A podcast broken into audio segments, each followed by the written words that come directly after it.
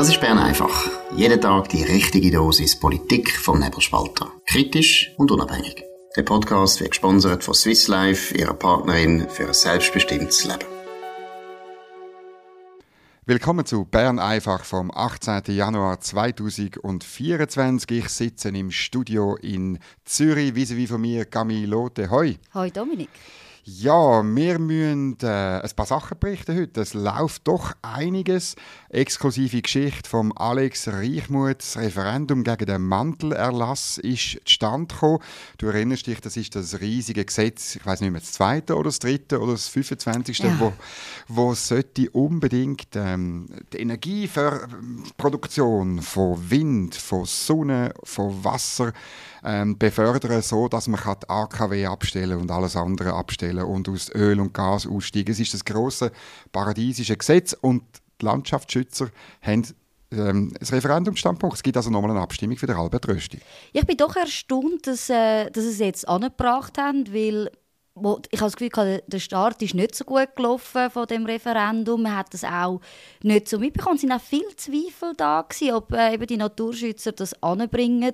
Vor allem auch, wie die SVP nicht, nicht geholfen hat dabei. Und jetzt haben sie es doch angebracht. Ja, und es ist klar, ähm, die Landschaftsschützer äh, sind auch gespalten. Es gibt große Organisationen dort, die sagen, ja nein, das haben wir doch immer gefordert. Wir haben gefordert, man muss aussteigen aus Öl und Gas. Wir haben gefordert, man muss die AKWs abstellen. Jetzt können wir doch nicht irgendwie äh, Sonne und Wind, wo wir seit Jahren toll finden, irgendwie bekämpfen. Aber genau das passiert jetzt. Ähm, ich muss sagen, die Auswirkungen von Albert Rösti sehe ich jetzt nicht so wahnsinnig schlimm.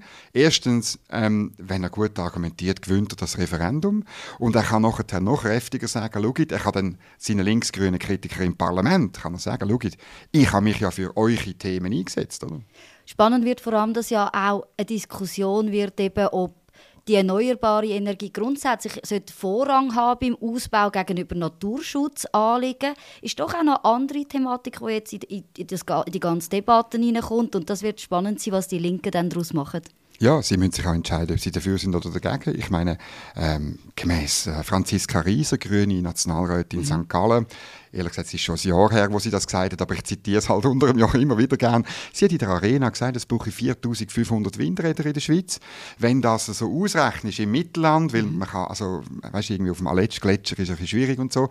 Aber wenn das ausrechnet, ist all drei Kilometer ein Windrad. Das heißt aber auch eine Zufahrtsstraße. Die Zufahrtsstraßen sind bis zu 20 Meter breit, weil die Rotoren so mhm. riesig sind. Du musst um Kurven, also es wäre die größte Naturzerstörung, ähm, wo es in dem Land je gibt. Das Autobahnnetz ist ein Dreck dagegen sagen. Das ist ein Argument von den Landschaftsschützern und grundsätzlich finde ich gut, dass man darüber abstimmt, ob man das wirklich so will.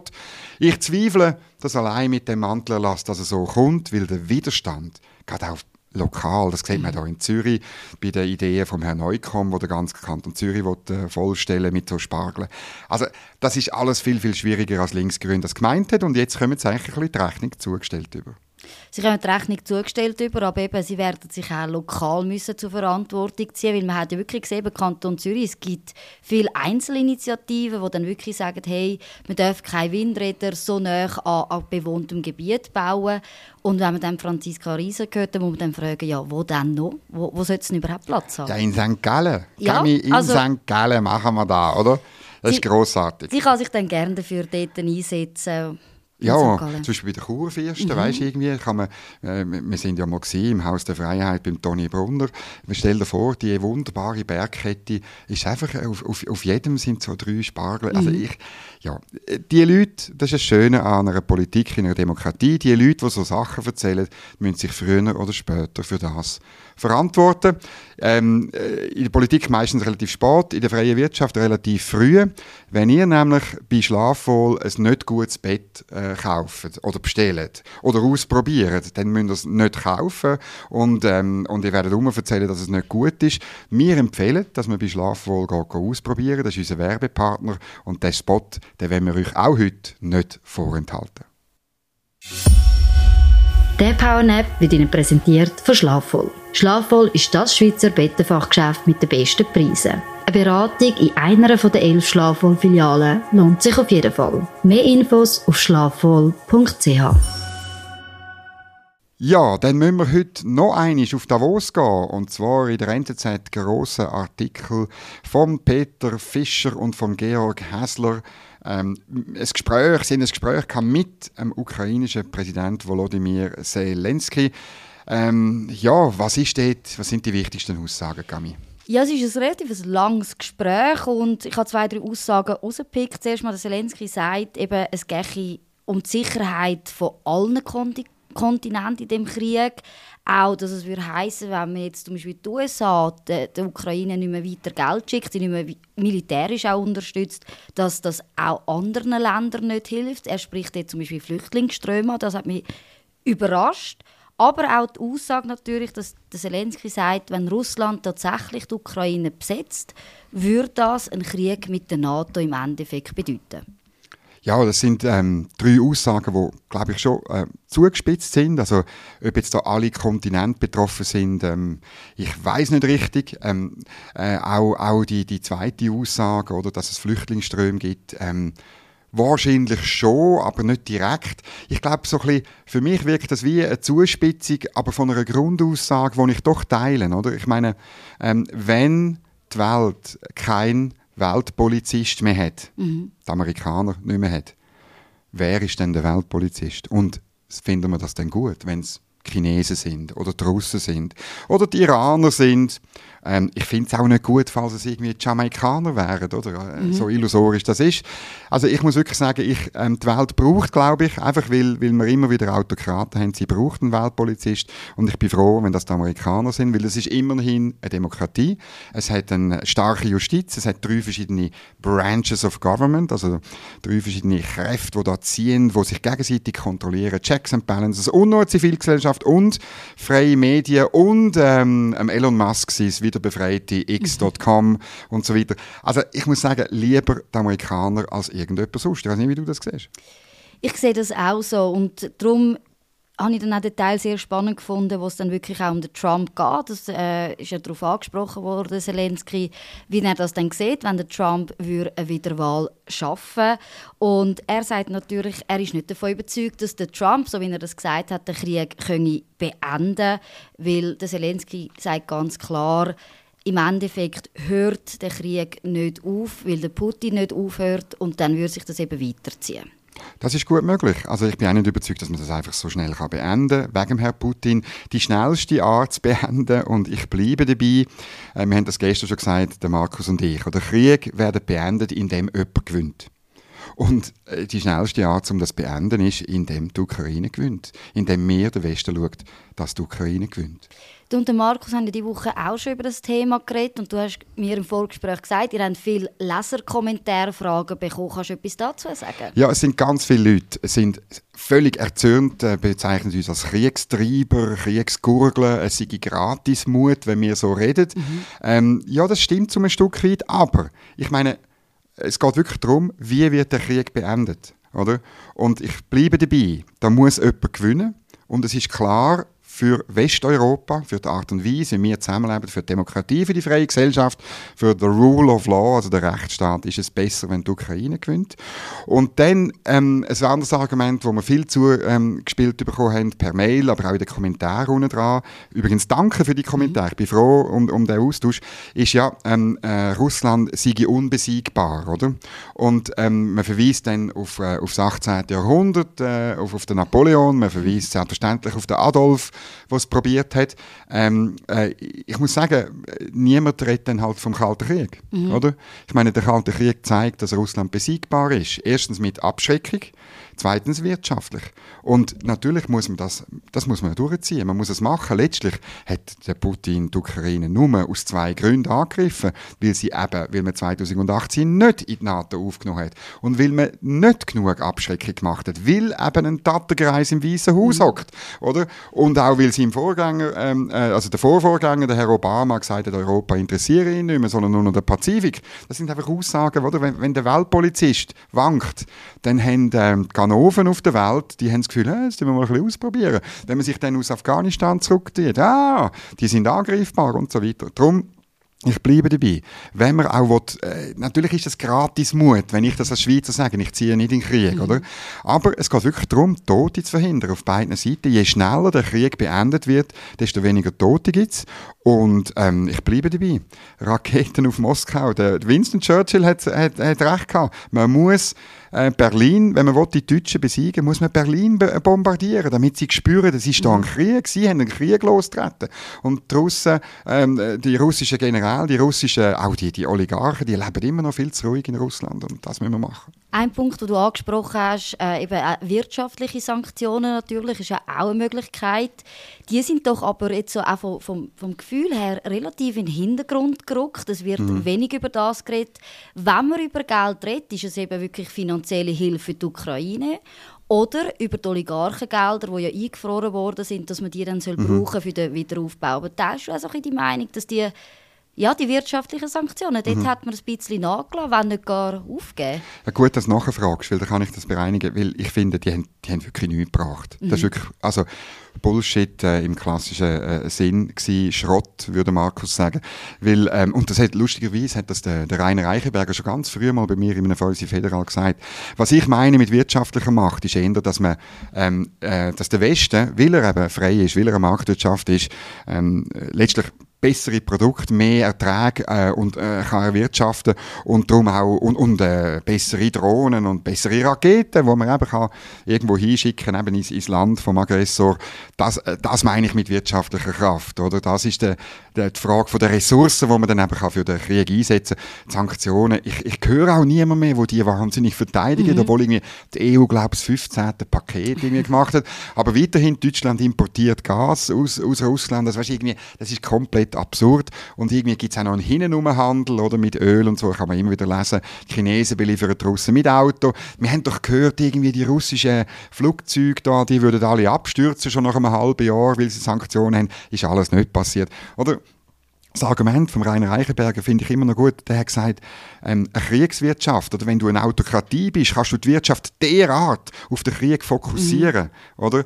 Dass natürlich vielleicht die Wirtschaft das Ganze schrumpft, aber das geht immer auf Kosten von der Zivilbevölkerung, nie auf Kosten von der Kriegswirtschaft. Darum hat es keine Auswirkungen auf den Krieg. Das ist vielleicht gerade der perfekte Übergang. Du hast über die freie Marktwirtschaft geredet und dann bleiben wir eigentlich gerade beim, beim Thema WEF und zwar müssen wir über den argentinischen Präsidenten reden. Das ist wahnsinnig. Es ist die beste WEF-Rede, wahrscheinlich seit es WEF gibt, ähm, wo er gehalten hat, der Javier Milei. Ähm, äh, du hast ihn zum Held des Tages gemacht, völlig zu Recht. Also wir, wir können eine ganze zum Held der Woche mhm. oder zum Held des Jahres machen. Die Rede müsst ihr anhören. Ich tue sie unten dran verlinken, die Special Address. Er hat, und er hat etwas gemacht, das finde ich spannend, er ist ja Ökonom er ist eigentlich nicht Politiker, er ist jetzt gewählt worden, aber er ist Ökonom er fängt mit ökonomischen Daten an, über Argentinien, dann aber auch über die Welt und er zeigt einfach auf, wie das Argentinien von kollektivistischen Ideen zu Boden geritten worden ist. Kollektivistische Ideen in dem Sinn, dass eben der Staat viel wichtiger geworden ist, dass er alles vorschreibt, dass er die Freiheit, insbesondere die unternehmerische Freiheit, ähm, be begrenzt. Und er ruft dann ins Saal, die Unternehmerinnen und Unternehmer, das sind die eigentlichen Helden mhm. von der Gesellschaft, das sind die, wo Leute anstellen, wo Geld erwirtschaften und das sind auch die, wo eigentlich Altruisten sind. Er räumt auf mit der Behauptung, dass Sozialisten Altruisten sind und Kapitalisten Egoisten. Er sagt, es ist genau umgekehrt, weil wenn der Unternehmer ähm, etwas äh, verdienen dann muss muss er etwas herstellen zu einem möglichst günstigen Preis und das Produkt muss auch noch den Bedürfnissen von jemand anderem entsprechen. Grossartig, wie er von diesen Zahlen und Fakten von Argentinien zu diesen grundsätzlichen mhm. ähm, Betrachtungen geht und letztlich sagt, der Westen ist in Gefahr, wenn er das Modell aufgibt. Es ist für mich gleichzeitig auch ein bisschen schockierend, weil er auch gewisse Sachen, ganz grundlegende Sachen gesagt, und ich gedacht habe, müsste man sich in der Gesellschaft eigentlich einig sein oder auch in einem Weltwirtschaftsforum ganz einfache Sachen wie Handel und Kapitalismus. Ähm, das ist ja, das einzige Instrument gegen Hunger und Armut zum Beispiel, auch dass der Sozialismus nur Armut bringt Und auch den Feminismus hat er angesprochen. Genau. Äh, überraschend habe ich gefunden, aber er hat gesagt, der Feminismus schaffe eigentlich nur Hürden für Frauen, er hindert sie daran, sondern das einzige Richtige sei eben der freie Markt. Genau. Und äh, also er hat vor allem auch gesagt, die, die, die Debatten über Feminismus und über, ich glaube, Gender, Gender. Hat, hat er auch noch erwähnt, oder? Die Debatte, die lenkt ab von der Tatsache, dass das westliche Modell, wie das wir zusammenleben, wie dass wir Freiheit und Verantwortung leben und wie dass wir Wohlstand erarbeiten, insbesondere für die Armen, dass das irgendwie uns völlig ablenkt von den wichtigen Sachen. Und das ist ja auch im WEF so. Also es ist ja dann irgendwie, ich glaube am Nachmittag, also nach seiner Rede, ist irgendeine eine Ureinwohnerin auftreten, wo irgendein ein indianisches Gebet mhm. in den Saal gehustet hat. Und ich habe auf, auf, auf Twitter oder eben x.com habe ich gelesen, also der Elon Musk hat das dann äh, twittert, ja, irgendwie vor zwei, drei Jahren wäre wär sie noch verhaftet worden für das das, jetzt hustet sie alle die Wirtschaftsführer. Das ist alles das blöde Diversity, Equality und Inclusive-Geschwätz, das lenkt ab und schwächt den Westen in seiner einmaligen Leistung für die letzten 200, 300 Jahre, vor allem im angelsächsischen Westen, aber auch in der Schweiz, ähm, wie wir Wohlstand geschafft haben. Und da müssen wir einfach, das World Economic Forum muss wieder zum Economic Forum von diesen, von diesen Tatsachen werden. Glaube, es ist gerade wichtig, dass wir an dieser Stelle noch zwei Sachen erwähnen. Einmal so zu dem Thema Feminismus hat im Blick Isabelle Moret von der FDP, wo dort als wattländische Wirtschaftsministerin äh, betitelt wird. Und auch ein Gleichstellungsbüro bei sich natürlich hat gesagt, gerade im Thema Gleichstellung, das können wir also so nicht sagen, es liegt noch was einiges im Argen in der Schweiz. Und das von der FDP. Ja, es ist tragisch. Isabelle More, langjährige Nationalrätin, ich kenne sie, ich habe sie äh, schon mit ihr geschwätzt, äh, schon Weisswein getrunken, ist alles gut. Besonders feministisch wäre sie ja nicht aufgefallen. Sie findet immer noch, es liegt wahnsinnig im Argen. Die, Journalistin, hat, die Journalistin vom Blick hätte sollen nachfragen, was denn ja. genau, oder? Ähm, ich meine, wir, wir tun uns beim Nebelspalter immer wieder damit beschäftigen, ob es da wirklich noch wahnsinnige Hürden gibt. Es ist klar, Gami, du bist bei uns schon unter der Knute auf der mhm. Redaktion. Mhm. Äh, es ist brutal. Ich leide jeden Tag, es ist unglaublich. Gell? Also bitte in die Kommentare äh, schreiben, Unterstützung, du lässt dich einladen zu Gin Tonic. Ja, oder? zum Beispiel. Moskau Mule. Absolut, nehme ich auch gerne ein Glas Rosé, auf jeden Fall. Gut.